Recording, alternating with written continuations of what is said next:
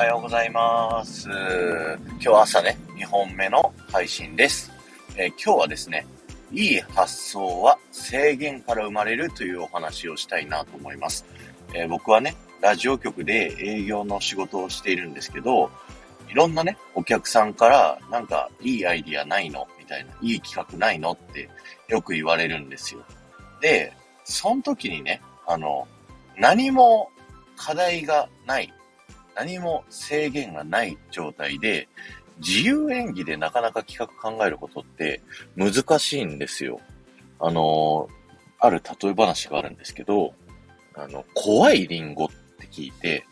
皆さんどんな絵を思い浮かべますか？大抵の人はですね、あの、このリンゴに怖い目と口が書いてあるみたいなあの、ドラクエ5とかで出てくるガップリンみたいなね。知ってる人あんまいないかな。はい。あんな感じのイメージをする人が大半らしいんですけど、その中で、リンゴの形はそのままにして、怖いリンゴの絵を描いてくださいっていう風に言われるとですね、そうするといろんなアイデアが生まれるらしいんですよ。なんか、160キロの高速球で迫ってくるリンゴとか、あのー、白雪姫のおばあさんが持っているリンゴみたいな感じでね。そんな感じで、僕もね、企画を考えるときに、何かね、制限を設けるっていうのがね、すごく大事なんですよね。僕の仕事の場合だと、まあ、何をしたいかですよね。まず目的を考えた上で、どういう人に届けたいか。で、何をこうしたらダメなのかっていうのを、こう、一個一個お客さんからヒアリングしてった上で、じゃあその条件の中だったらこういうことしたら面白いよねっていうのを提案するっていうのがね、あの、僕の仕事なんですよ。で、そういったね、発想かん、ものを考えるっていう時に、あの、自由演技で考えるより、何か制限があって、考えるってやった方がいいアイディアが浮かびやすいっていう話なんですよね。で、あの、また話、ゲームの話になっちゃうんですけど、スーパーマリオってあるじゃないですか。あの、赤い服、オーバーオールの格好をして、帽子をかぶって、髭がついているおじさんですよね。世界的大人気なキャラクターですけど、あのキャラクターのデザインがどういう風に決まったって皆さんご存知ですか？それはですね、最初、あの、ドット絵のゲームだったんですよね。スーパーマリオってアクションゲームの。